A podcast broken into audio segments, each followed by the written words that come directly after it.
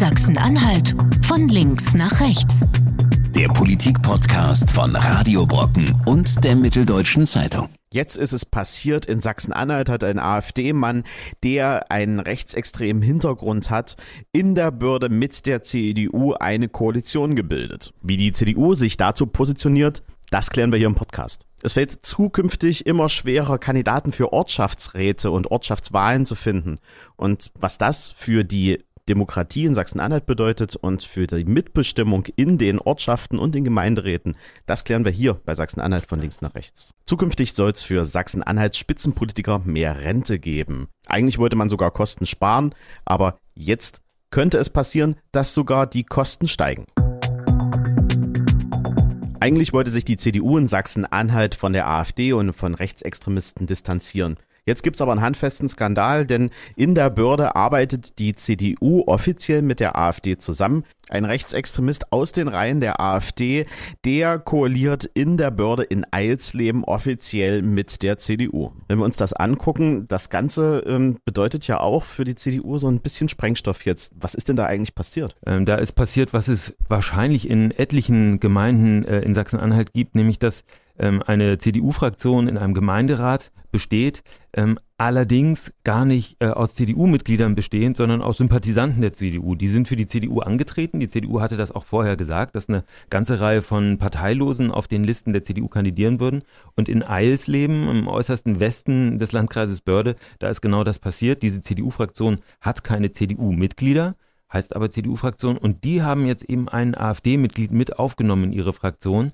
Ähm, und dieser AfD-Kandidat oder diese, dieses AfD-Mitglied hat es in sich, der, der, ist bekannt, weil er bei Neonazi-Demonstrationen dabei gewesen ist und auch heute noch ähm, rechtsextremistische Bands unterstützt äh, bei Facebook. Man kann das ziemlich gut äh, nachweisen. Die Kollegen von der ARD ähm, sind drauf gestoßen, als sie Kooperationen zwischen CDU und AfD gesucht haben und da sind, haben sie jetzt diesen einen Fall gefunden. Wenn man sich den äh, Internetauftritt, den Facebook-Auftritt ähm, des äh, Kandidaten da aus der Börde anschaut, dann sieht man auch immer wieder Bands, die heißen dann so Ahnenblut oder Söhne des Hakenkreuzes. Also das ist schon recht eindeutig, wo da die Reise hingeht. Und er selbst, er ist auch fotografiert worden bei Nazi-Demonstrationen. Das hatten die Kollegen da in der ARD auch relativ deutlich ähm, zum Vorschein gebracht.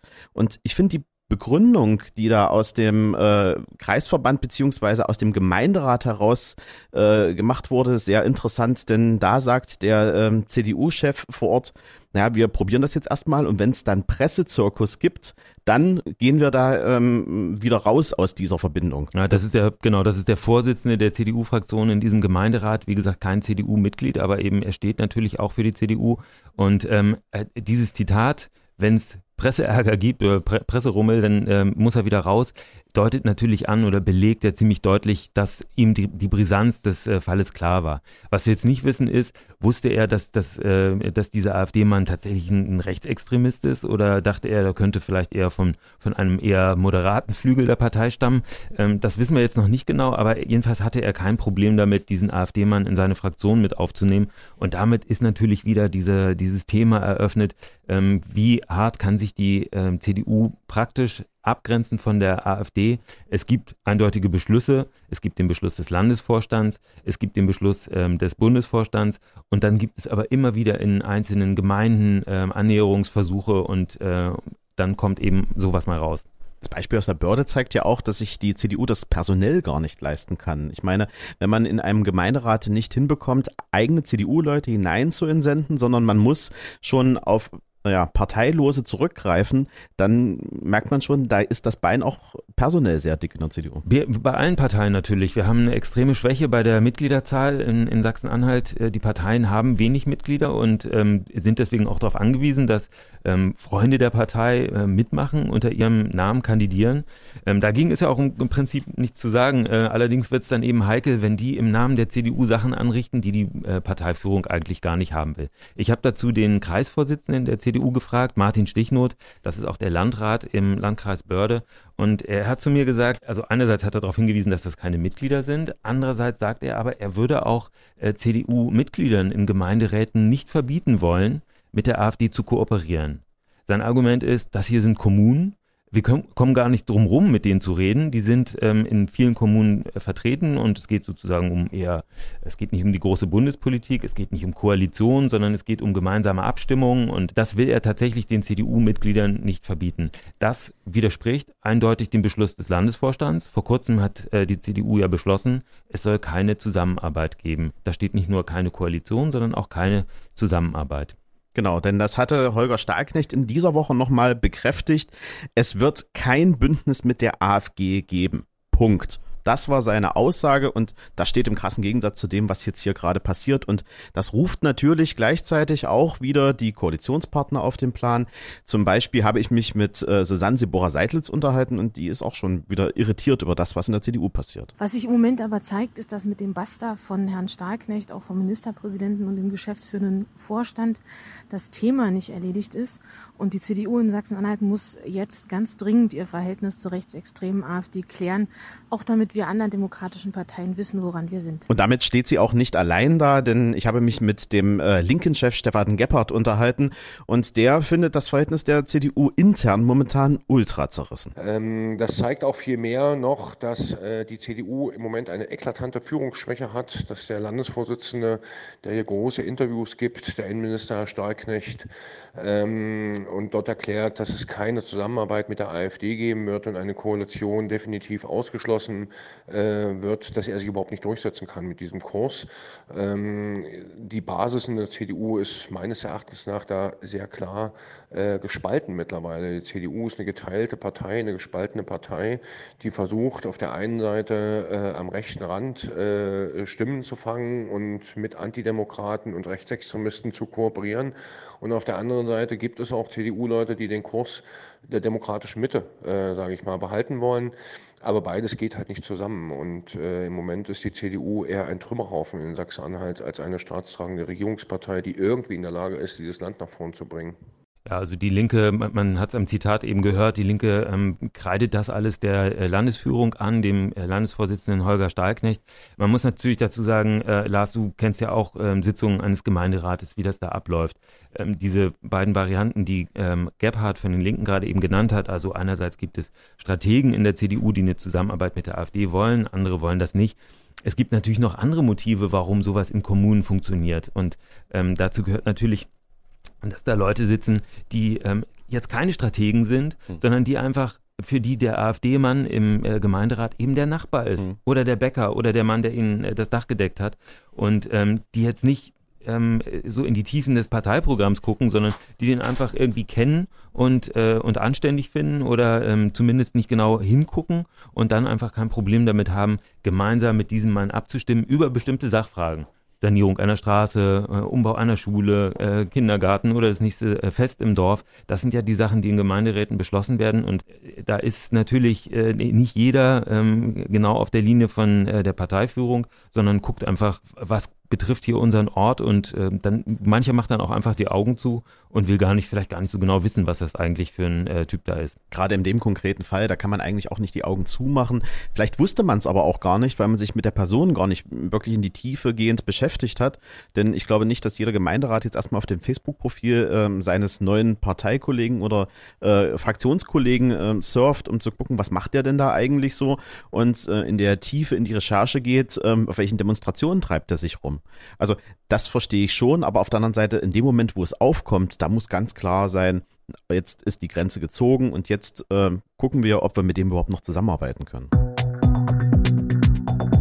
Lars, du warst vor einigen Wochen in Brüssel und hast dir angesehen, wie die ähm, äh, künftige Kommissionspräsidentin Ursula von der Leyen ähm, da triumphal eingezogen ist. Die künftige Kommissionspräsidentin, die aus Deutschland stammt, äh, eine gewaltige Karriere gemacht hat. Äh, weißt du eigentlich, wo die ihre Karriere begonnen hat? Nein.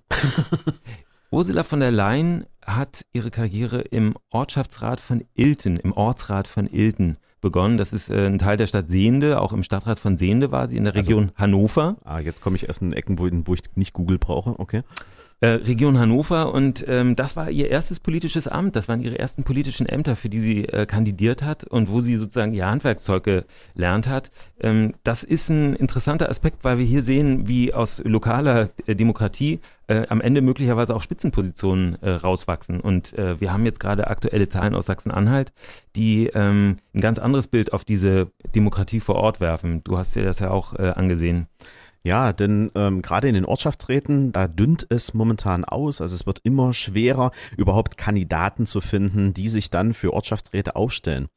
Das hat auch einen ganz natürlichen Grund, denn die meisten Ortschaftsräte haben so das natürliche Gefühl, wir können eigentlich gar nichts mehr bewirken. Und umso weniger Mitsprache und Mitwirkungsrecht du eigentlich hast, umso geringer ist auch die Motivation, da mit, mitarbeiten zu wollen. Also ja. ich habe das auch schon gesehen, wir waren im Harz mal unterwegs, ähm, da ging es eigentlich um ein ganz anderes Thema und ich habe mich mit dem Ortschaftsrat da ein bisschen unterhalten und der sagte, naja, für mich ist es unglaublich schwer, ähm, in die nächste, in die Gemeinde, in den Landkreis äh, reinzuwirken, weil die gar nicht mehr auf mich hören, wenn es um Ausbau einer Kreisstraße geht, um die Sanierung eines Platzes und, und, und, sondern da kommen die Anordnungen von oben und wir müssen eigentlich nur noch umsetzen. Und das frustriert die Ortschaftsräte ungemein. Ja, diese Unzufriedenheit und diese Distanz, ähm, die kann man auch in Zahlen ablesen.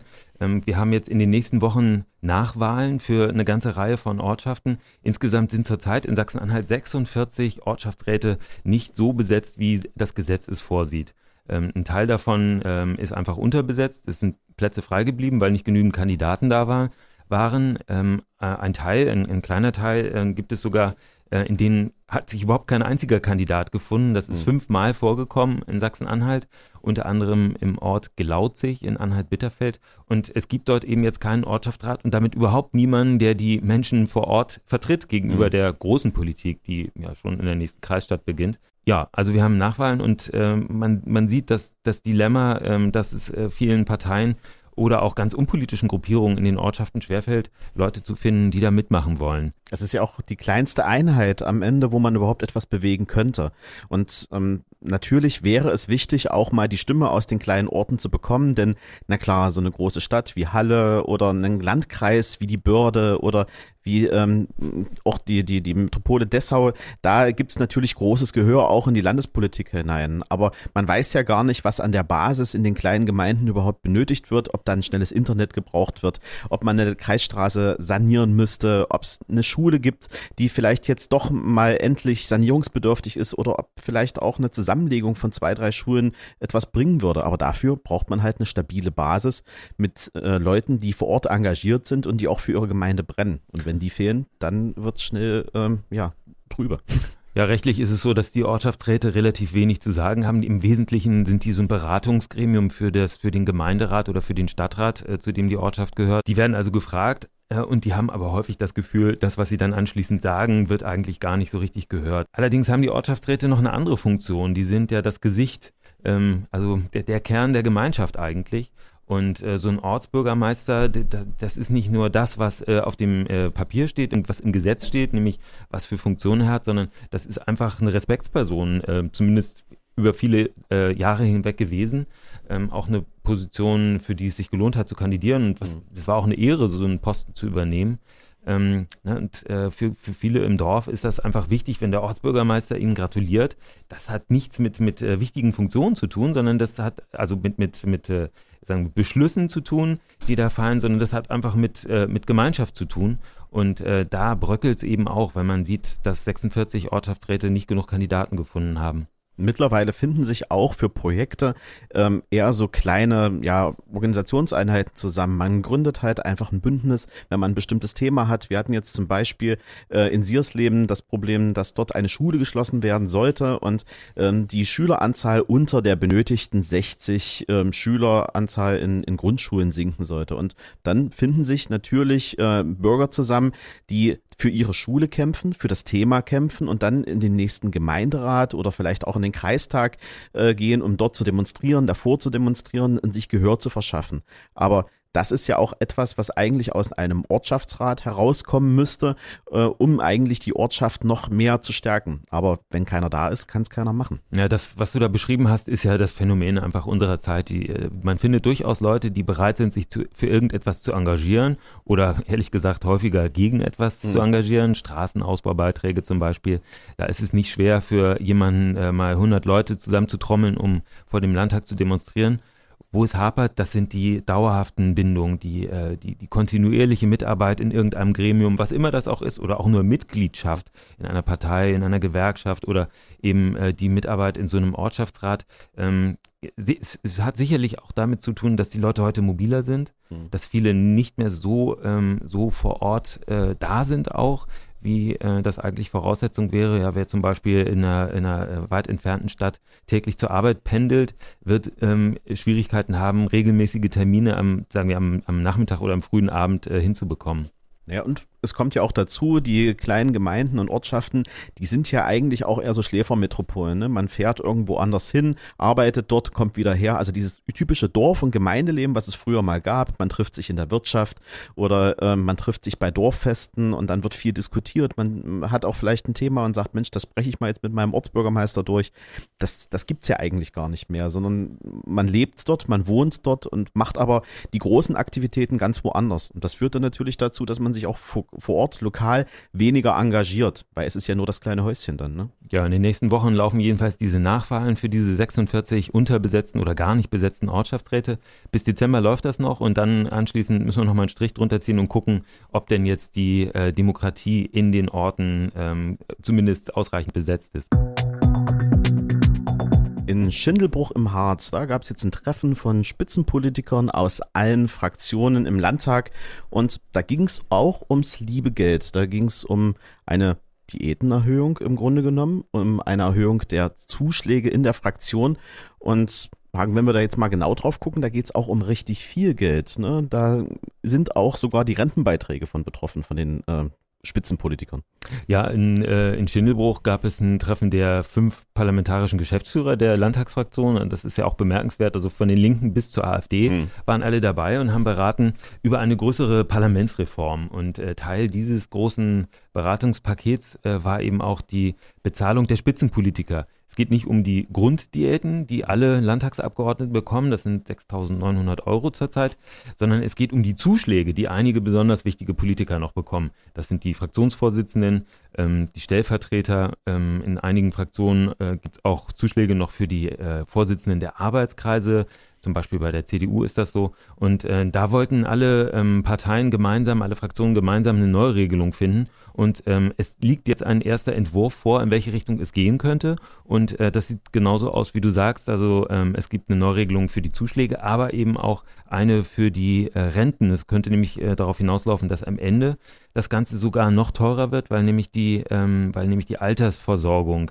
ähm, künftig kosten, kostspieliger werden könnte. Naja, und äh, eigentlich ging es ja auch mal um die steuerfreien Zuschläge. Das sind hier rund 1900 Euro, die es ähm, für jeden Landtagsabgeordneten gibt. Und die sind ja auch schon seit einigen Jahren in der Diskussion. Ne? Ich weiß, der Bund der Steuerzahler findet die Summe zu hoch, beziehungsweise nicht transparent genug. Der Landesrechnungshof hat da auch schon mal kritisch drauf geguckt. Also ähm, das ist ja auch so eine Summe, die auch wenn man sich äh, privat über diese Diäten unterhält, am diskutabelsten ist. Denn ich meine, wenn ich irgendwas abrechnen will, da brauche ich immer eine Steuererklärung, ich muss immer eine Quittung mit beiliefern und, und, und. Diese 1900 Euro, da kann aber jeder Landtagsabgeordnete komplett frei darüber verfügen. Ja, das ist diese Kostenpauschale, die jeder Landtagsabgeordnete noch bekommt. Er kann die tatsächlich verwenden, wie er will. Er kann ein Büro anmieten, er kann noch einen zusätzlichen Mitarbeiter davon bezahlen, er kann es aber auch einfach behalten. Das Oder ist, seiner Frau einen goldenen Ring kaufen jeden Monat. Also. Das ist durchaus möglich. Ähm, diese Kostenpauschale wird aber nach dem, was da an, als Verhandlungsergebnis jetzt auf dem Tisch liegt, nicht angefasst, sondern bei dieser Kostenpauschale von 1900 Euro soll es bleiben.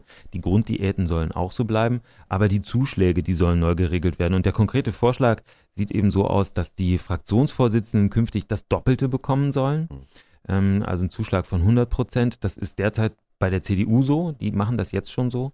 Ähm, allerdings sollen eben auch eine Reihe von Zuschlägen wegfallen.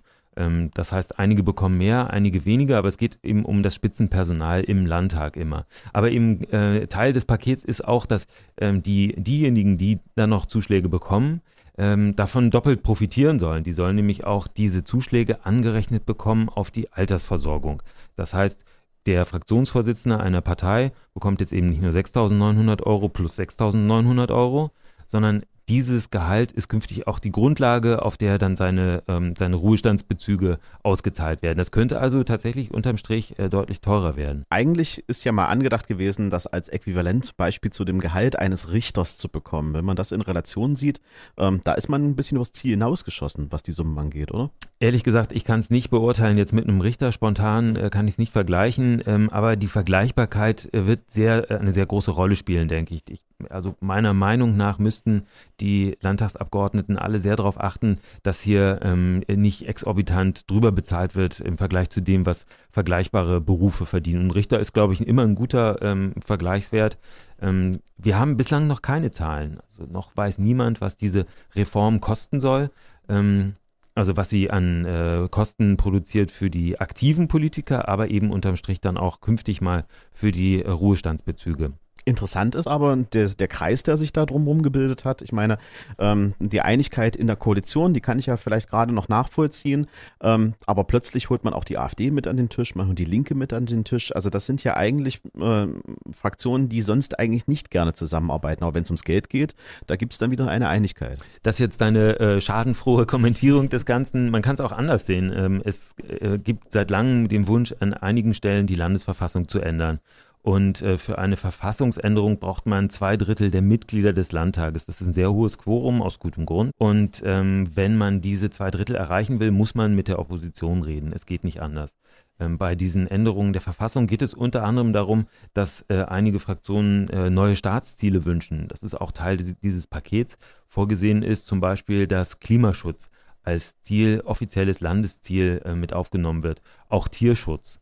Äh, eine Schuldenbremse soll reinkommen. Das sind alles Punkte, die man in die Landesverfassung schreiben will und für die man eben eine Zweidrittelmehrheit haben will.